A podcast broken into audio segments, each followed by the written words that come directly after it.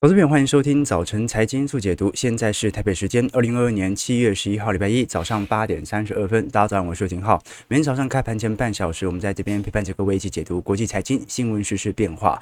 那我们看到今年下半年刚开头，其实不太平静哦。这让我想到，我前阵子看了一本书，叫做《一九七零年代改变世界的一周》。哦，那个时候我记得是一九七二年的二月二十一号到二月二十八号吧。哦，那个时候。发生了一系列的这个国际政治事件呢，你包括呃尼克松访华，然后中美迅速和解，然后冷战格格局改革，然后当时又是因为原油危机啊、灰犀牛啊、众叛亲离啊，现在就感觉有点像哦。我们回顾在过去几天啊，国际。大事啊，发生的一些重要新闻哦。那最为明显的第一个就是英国呃强生在七月七号政府高官的辞职大逃亡，然后最后导致强生被迫要宣布辞职哦。这其实很戏剧哦，因为过去你包括这个派对门的事件啊，包括内部的通膨都没有让强生的政权啊有这种不稳固的迹象哦，反而是最后啊内部的压力导致了呃全部的官员呢陆续的辞职，然后七月八号。哦，这个大家都知道，哦，日本前首相安倍晋三的不幸身亡哦，在七月八号晚上的时候哦，美国，拜登也甚至针对高等法院开始宣战哦。我们很清楚，过去跟各位追踪过这一次。因为美国最具争议性的堕胎法案哦，由于罗诉韦德案在最高法院已经给剔除掉了哦，所以拜登在反而在礼拜五晚上哦，是指责这一次最高法院是做事草率，不实事求是哦，所以我们再度看到了这个立法部门跟行政部门之间的决裂哦。那同时啊，在上个礼拜六啊，就是礼拜呃，应该讲本周六或上礼拜六啊啊，这个中国大陆。呃，这个外交部长王毅哦，与美国国务卿布林肯哦，也是正式的会见。那这一次的会见有很大的目的哦，那就是因为现在拜登政府哦，极力的要进行通膨力力道的压制啊，所以哈，这一次也跟中国进行相关产品关税的协商啊，当然。好，绝对不可能全部免除，要不然这个面子挂不住。好，所以一定要适度的进行一些磋商，让中国也适度的让利哦。那同时间，我们看到，然后在上礼拜周末，这一次北约三十个成员国也正式的签署了芬兰和瑞典加入北约的议定书。好，所以现在芬兰和瑞典已经正式加入北约喽。那同时间，我们看到本周末另外一个新兴市场国家啊，好的斯里兰卡哦，正式宣布了破产。好，所以你看到现在全球各地哦，都开始有一种呃利空，也不能讲进出，有一种呃这个政治事件和政经事件哦，同时开始发布大量讯息的一周。哦，所以你仔细回想一下，现在俄罗斯在打仗，然后英国首相下台了，呃，日本前首相呃被刺杀，哦，德国在扩军，呃，瑞典和芬兰加入了北约。哎，你不说，你还有一点像一九三零年代初。对不对？哦，那现在又有点啊，美国要进入经济衰退的感觉。不过老实说了，哈，这种外部性的冲击也真的没辙，防也防不了哦。反而我们在战争期间哦，过去来看，美国股市通常表现不错，跟一战、二战一样。每当全球在打战啊，这个全球在打仗，这美国的经济其实表现都还不错哦。我们看到礼拜五美国六月份所公布的非农就业数据哦，反而是非常非常亮丽哦。但是这种亮丽的数据反而强化了联总会大幅升息的火力。我们看到现在来看，四大指数在礼拜五啊是小幅度的收红。不过，如果以纳指来看，收在一万一千六百三十五点，已经是六月九号以来的收盘新高了哦。所以上一周是标准的反弹周哦，本来跌久就会有适度的反弹。我们只是看这一波的反弹能不能。啊，有一个比较类似中期性的反弹，也就是说，至少对台北股市来看，就是要反弹千点以上嘛。要不然哦，诶，每天这样子跌哦。那很快跌到下个月，那可能就跌到零了，对吧？那每天跌五百点，台北股市下个月 也破底了，也也也碰到零了。那道琼中涨幅上周是零点七七 percent，标普周涨幅是一点九四 percent，纳指都涨幅是四点五六 percent。那因为费半过去摔得最重了，啊，周涨幅是六点四九 percent。好，我们先看非农就业数据，六月份是报在三十七点二万人。市场原本的预估只有二十六点八万人，失业率呢，则是维持在三点六趴。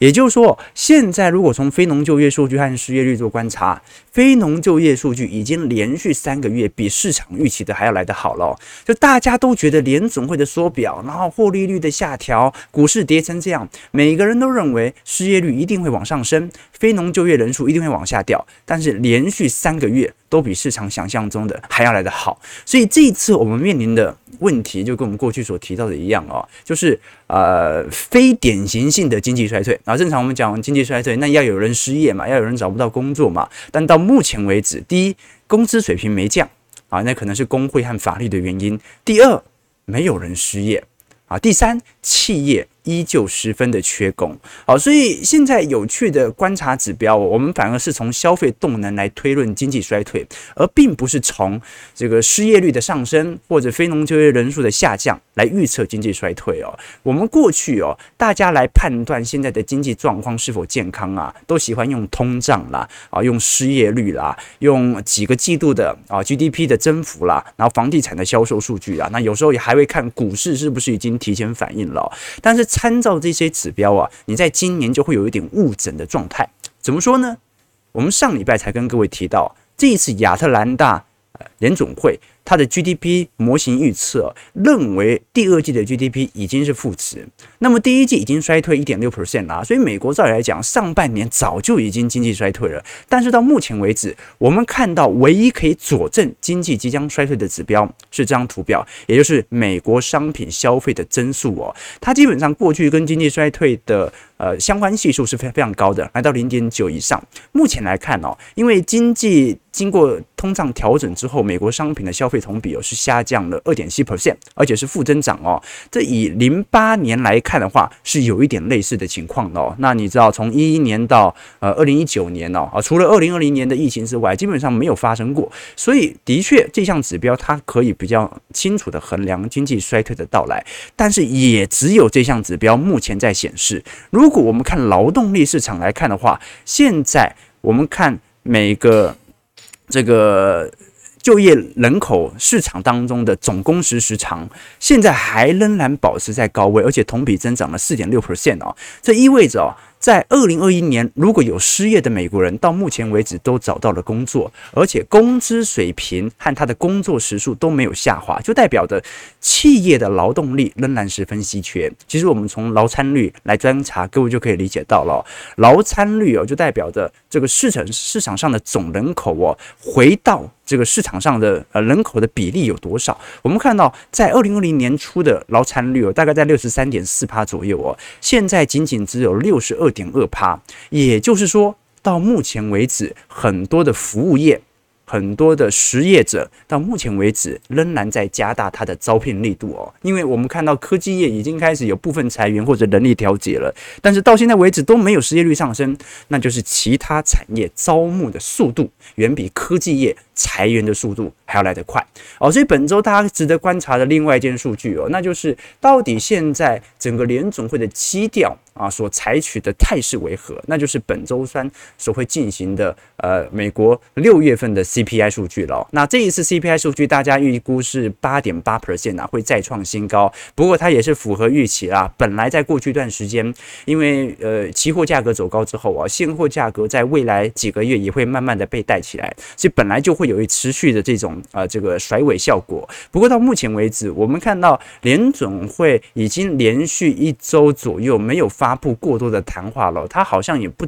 不尝试的想要影响目前的市场，因为七月大概就是升息三码嘛，很有可能是等到这一次的呃升息三码呃结束，FOMC 会议结束之后啊，再来陆续针对九月份的 FOMC 来进行适度的谈话，以及呃这个市场预期的一个加总哦。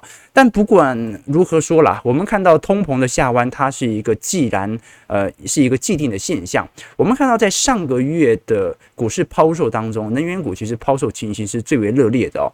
投资者目前来看哦，在股市暴跌当中哦，其实上半年能源股一直是避风港哦，但是现在外资的空单哦。几乎在科技股也算是有一个告一段落了。那能源股的加空部位反而正在大幅度的增高当中。哦，那即使现在通膨力度是八点八，可能再创新高，但是能源股的加空部位一直在增加哦。我们来观察几个指标。如果我们从能源板块的标普百指数来从过去五个交易日当中做观察，会发现呢，它基本上是过去一周表现最差的。我们看到过去一周。全球股市都在大反弹哦，但是我们看到的这一档 SPDR 啊，就是标普五百指数的能源 ETF 啊，过去一周累计跌幅反而是二点二五 percent 哦，费半上涨了六个 percent 哦，然后然后这支 ETF 下跌二点二五 percent。那同段时间呢，我们把六月初以来标普五百指数能源板块的累计下跌已经来到一成八了哦，所以它不只是原油价格已经走跌进入熊市哦。整个能源板块也快要进入熊市喽，而累积起来，六月份标普五百指数的累积跌幅哦，大概是六个 percent 左右而已哦。也就是说，六月份几乎是整个通膨的反转区间。哦，在这种状态底下，值得大家多做一些留意。那么本周我们也会跟各位持续来观察，包括美国的财报季以及中国第二季的 GDP。我们先观察投资朋友在周末，尤其我们会员朋友哦，不断想要询问的关于这一次安倍的遇刺身亡。其实我不太喜欢做这种啊短期的呃，不管是政治或者地缘政治冲突呃所给予的这种分析啦。原因很简单呐，哦，这种分析有分析跟没分析一样，你根本就没办法保证。股市上啊会做出什么样的一个反应哦？我们只能确定哦，你像在昨天呃这一次日本参议院的白选哦，自民党已经过半了，也就是说安倍遇刺身亡有没有直接影响到这次的选举结果？看起来是很明显的。那我们都很清楚哦，安倍其实长期以来哦，他在整个日本呃政治圈角色的定位哦是比较偏向右派。哦，这种右派哦，他不是这种很极度的法西斯怎么样啊？他基本上就是以反共啊，以这一种强化日本自主权为主要的方向啊。那不管如何啦，安倍所推动的一些理念，包括和平的修改宪法。啊，包括要扩军啊，要备战，然后介入台海，甚至跟美国加强啊它的联动来遏制中国等等哦。这在日本社会当时也是很多人反对啊，但是这是至少是安倍的立场。而现在由于呃自民党的大胜哦，其实加重了这种日本右倾的一个现象在。好，所以我们其实仔细看看到现在地缘政治的持续紧张哦，在我们刚才才跟各位开玩笑，你看这个欧洲乱成这样啊，然后。这个日本又偏右派，那有没有一点这个一九三零年代的感觉？是有一点的，是有一点的。但是不管如何，这种地缘政治上的分析，我觉得真的没什么好分析的啊。大家不如好好专心一下 这股票市场基期水位的变化。我们判断这个股票市场资金的建仓部位哦，不是靠判断啦，啊，是靠规律，是靠周期啊。这种利空的冲击哦，永远都会见到。那我们只是学会。看待这个利空有没有影响到目前机器的转变？不管日本发生什么事情，今年就是标准的景气下行周期，谁也改变不了。为什么？因为。整个市场它有分大周期和小周期，那么小周期呢，它可能会受到价格的随机波动，而这个价格的随机波动很有可能是地缘政治的冲突啊，或者呃个股啊权值股所发生的重大的营运风险都有可能，但是最终最终它取决于整个景气循环的波动啊，就台积电财报再再好，它都敌不过景气的下行区间。好，那我们现在更值得观察的是整个全球的贸易赤字问题哦。因为各位看到很明显的迹象哦，如果从今年五月份到六月份的经济数据哦，你会发现全球各大主要经济体现在几乎全部都在贸易逆差，那就有趣啦。有人逆差就是有人顺差嘛，那怎么会大家所有的新兴市场的制造国，所有的发达市场的工业制造国，全部都在贸贸易逆差呢？我们观察到几个市场哦，你包括从德国传统制造业的强国，到一九九一年以来哦，它一直都是保持着贸易顺差的。结果在七月四号的时候啊，德国出口环比所出口，这个包括五月份和六月份的数据啊，居然出现了贸易逆差。那虽然这个贸易逆差仅仅大概就只有十亿欧元啊，但是这是德国三十年首次出现明显的贸易逆差。那再来哦，你像是澳大利亚。俄罗斯、巴西、印尼和很多的中东国家，到现在为止啊，却是出现了大幅度的顺差，而大部分的工业国哦，你像是日本。啊，你像是美国，你像是印度，你像是韩国，基本上都进入了贸易逆差。哦，这一次日本逆差大概是一百七十八亿，韩国是十七亿美元，美国是八百五十五亿，美国长期逆差，印度是逆差二百四十二亿。就连最近呢，我们看到过去一段时间哦，大家记得零零八八五吗？富邦越南 ETF 哦，过去被吹这个吹上天的越南哦，在五月份。都出现了十一、十七亿的美元贸易的逆差，那怎么会发生这种现象在呢？就来自于我们看到今年啊上半年到中旬的通膨的大幅的扩增，这导致了全球所有的制造业全部都在逆差，而全球所有的。这个资源输出国家，澳大利亚、俄罗斯、巴西、印尼、中东，全部都变成了顺差。好，所以今年是一个蛮有趣的 经济体系的变化。我们先看德国，德国的月度出口额和进口额分别是保持在一千一百二十亿欧元和九百二十亿欧元，长期来看，所以它每个月哦，大概都是可以赚大概两百亿欧元左右啊。但到目前为止，居然。贸易逆差了十亿元，那最直观的原因就是这一次德国由于能源产品的进口额的大幅激增啊，导致它的进口成本比它的销货售价还要来得高。什么意思啊？就是他买的油啊，他买的天然气的价格啊，比他出产的宝马还要来得贵。哦，所以为什么现在我们一直讲说，欧洲即使现在欧债危机可能会再度爆发，欧元区本身都有再升息的必要，进入到正利率，因为通膨太高了，通膨太高，经济衰退，它一样会导致整个经济的产值开始高速的萎缩。我们看到这张图表哦，是全球进行升息政策的国家，越黄的就代表升息力道越猛。那我们看到，我现在全球哦。基本上整个升息步调啊比较慢，或者还在宽松的，一个就是东亚经济体，你包括日本，包括中国，或者一些东南亚国家。那么另外一个看到很明显的就是欧元区，好，所以就只有这两大块目前还在非常明显的落后升息格局当中。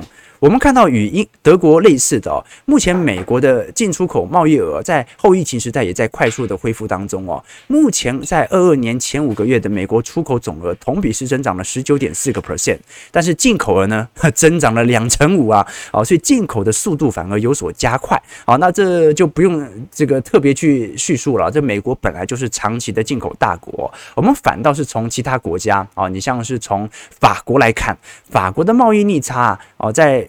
五月份哦，也已经来到一百三十亿欧元了。那其实三月和四月，法国就已经提前有贸易逆差反转的现象啊。其实长期以来都是啦，但是在过去几个月开始大幅度的加大。那更不用说英国了，好，英国已经算是迈入了经济衰退，也是这一次强生辞职的主要原因。那日本更是一样，日本就算这一次货币大幅贬值，它的贸易顺差也没有大幅度扩大哦，反而在整个五月份和六月份哦，贸易赤字。开始有所大幅度的提高，也就是说，大家都以为日币贬值，日本的出口会赚得越来越多，没有，你进口会先打到你的经济啊，所以现在由于日币的贬值，代表日本人的购买力极其薄弱啊。那日本其实也是输入性大国，所以高。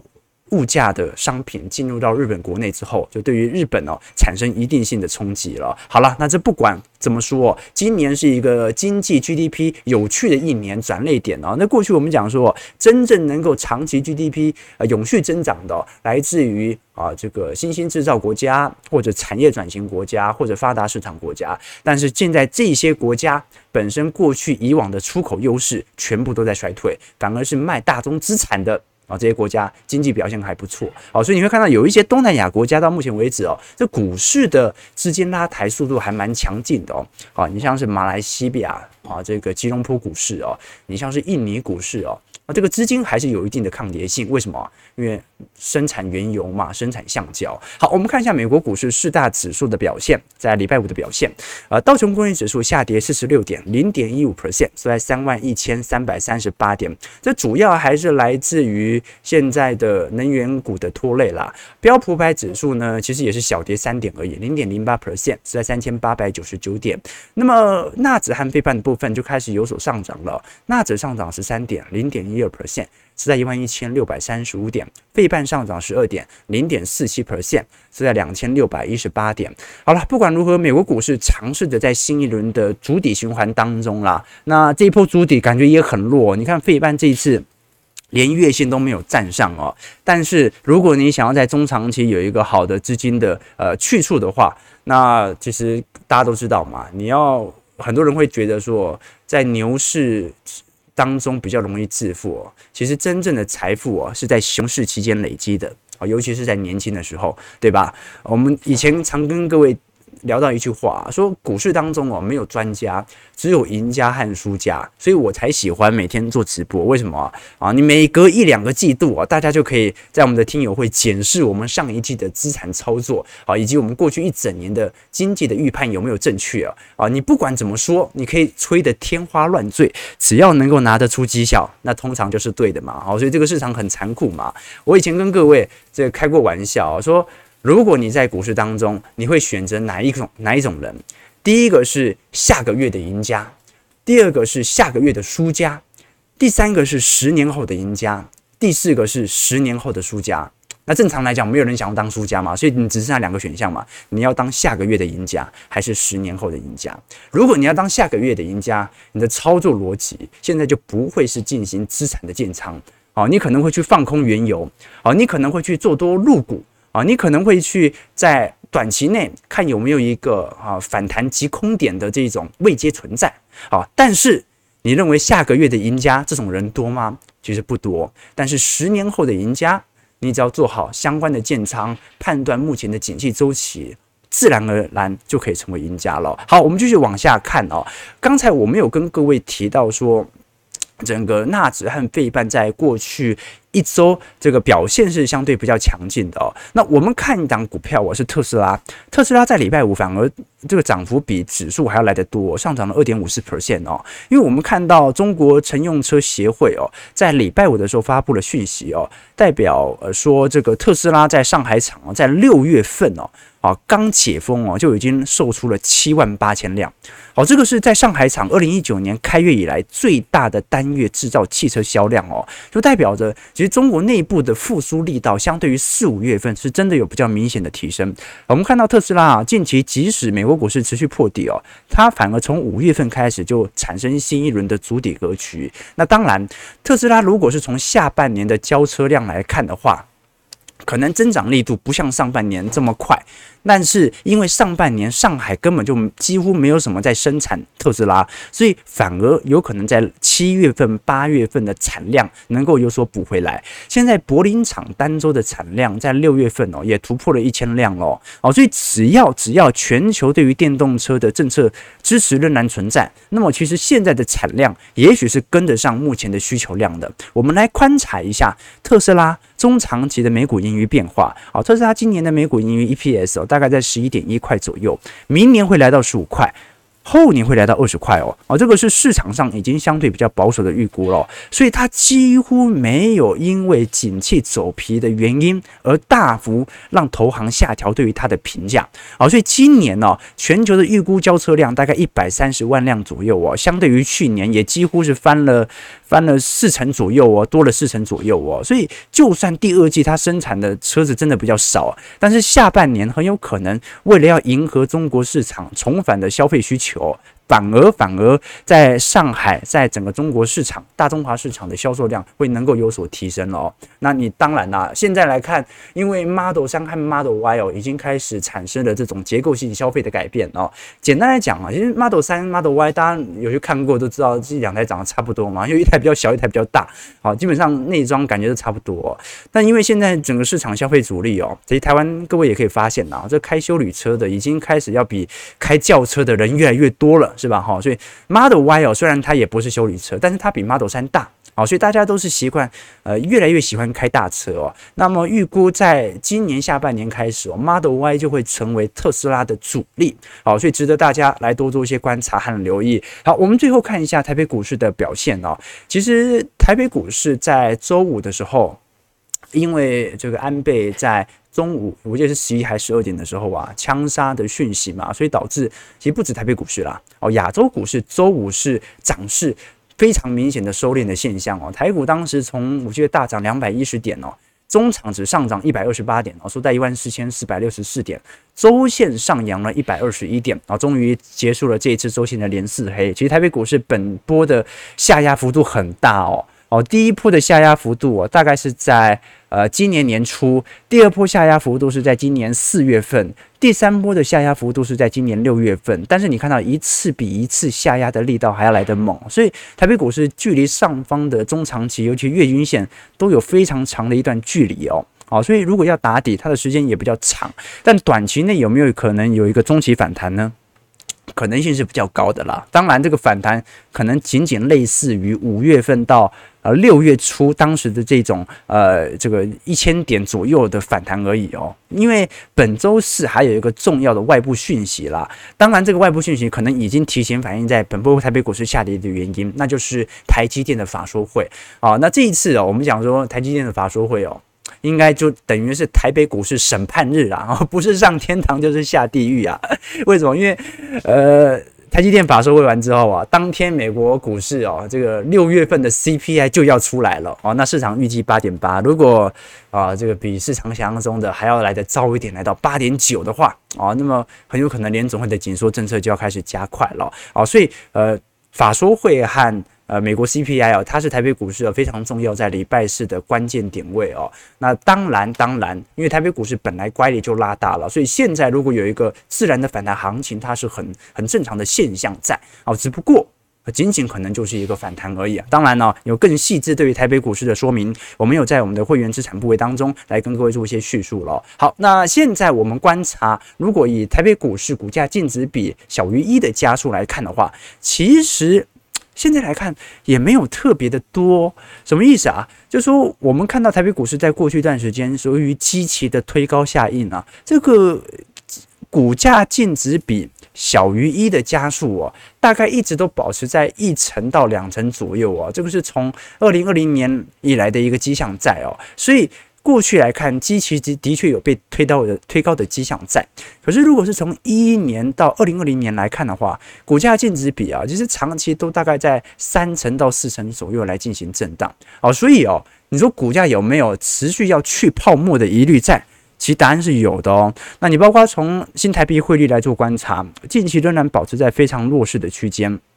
哦，这个只要再报一个通膨数据过高，美元必须加强升息的讯息哦，这个台币很自然就会向下贬。我们看到亚洲股市货币的一个压力存在哦，日元来看的话，贬值幅度是今年来看最大的哦，再来就是韩元，然后是菲律宾比索，新台币在亚洲市场当中是排名第四哦，跌幅甚至比泰铢、马来西亚、印度卢比还要来得重哦。那这些国家呃，其实除了呃相对、呃、经济资金本来在过去一年就比较受到青睐之外，另外一个原因是因为。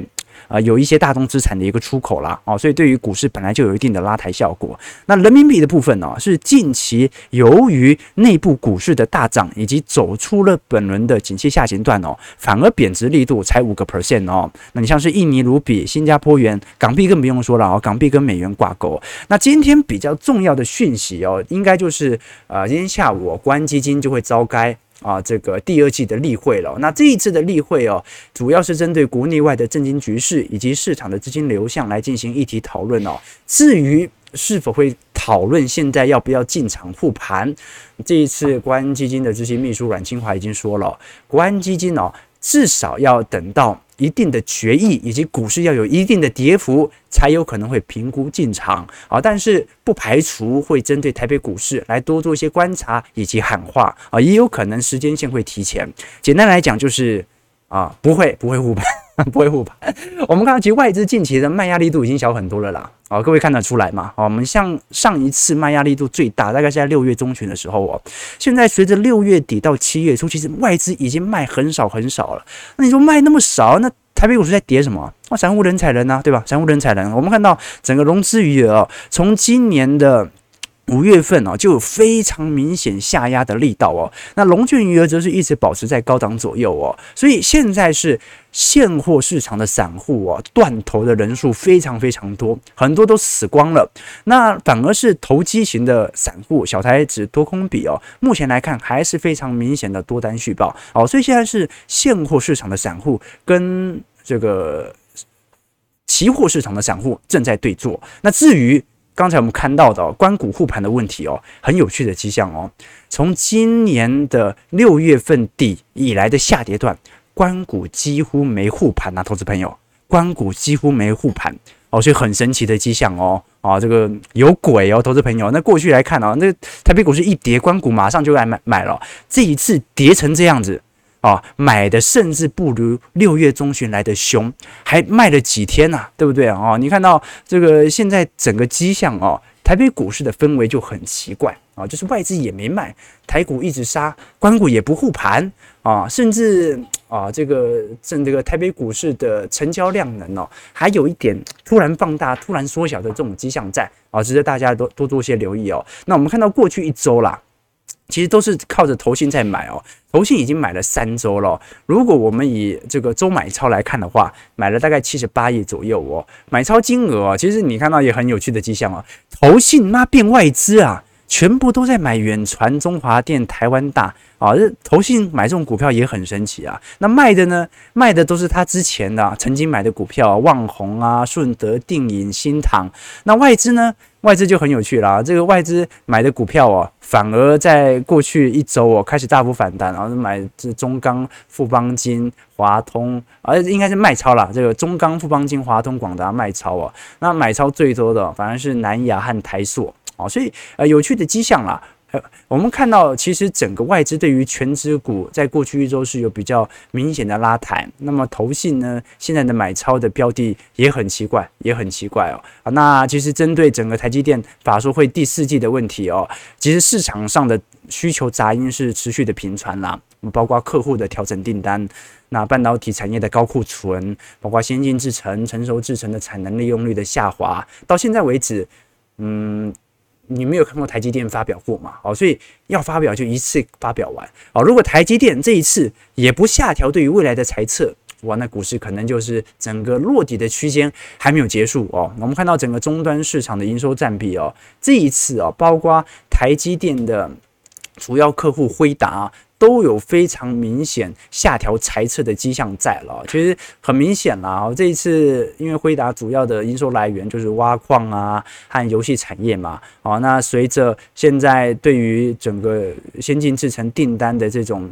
我们不管是说暂缓呐，甚至是取消订单呐、都在未来几个季度可以呃持续的被大家所观看到。好，所以在这种迹象底下，好，大家稍微啊有所保守一点点，然后等待着利空出来。好，我们看到台北股市上涨四十点，然后这很有趣哦。刚才我看台指期还上涨一百多点，对不对？好，今天预估量能也一样非常非常低哦，大概一千七百亿，是在一千一万四千四百九十四点。我们看一下投资朋友的几个提问啊，来跟各位做一些观察和交流哦。好，庄董说，这个银行行员说，奉命要护盘，实属不易，会影响年终奖金啊，是这样子吗？哦，所以不护盘是怕影响年终奖金啊。这个这个庄董说，日经开盘上涨了四百点，让台北股市看见希望哦。我我我觉得没什么希望啊。这个庄浪漫大哥说，工资没降还上涨。嗯，庄董说，限空令都还没实施。啊，还期望国安基金进场啊？对啦，所以国安的目的哦，不是在护盘，是在吓跑空单，是吧？是在加速你进行回补哦。OK，佳明说大家都在公园，人手一张空单，指望崩盘，然后外资又偷买啊，这就是这就是人性嘛。哦，所以我才说，大家不要陷溺于短期的股价的波动，没有意义，没有意义。浩哥以前也很喜欢猜，猜久了就知道自己的胜率肯定是低的那一方。OK，好了，九点零六分啦。其实我们每个礼拜一哦，这新闻讯息量永远都是最多的，永远都讲不完。然后今天小编其实准备了很多的资讯啊，各国的财报啊，每次都讲不完啊。我发现我的口条都是小编练起来的，帮我练起来的。为什么？因为那讯息那么多，你讲话的速度越来越快了，是吧？OK，但是我觉得这样讲不太好，大家还是慢一点。所以，我们未来在二三四五哦，会针对几个专题来跟各位叙述一下，包括我们刚才提到的安倍的三支箭在呃日本这个岸田上任之后啊，以及啊日本央行的这个首长啊，这个黑田东彦呐，整体的持续力道会到什么时候？尤其这一次的宽松效果，好像对于经济也没有太大的拉抬作用，除了有通膨，几乎没好处。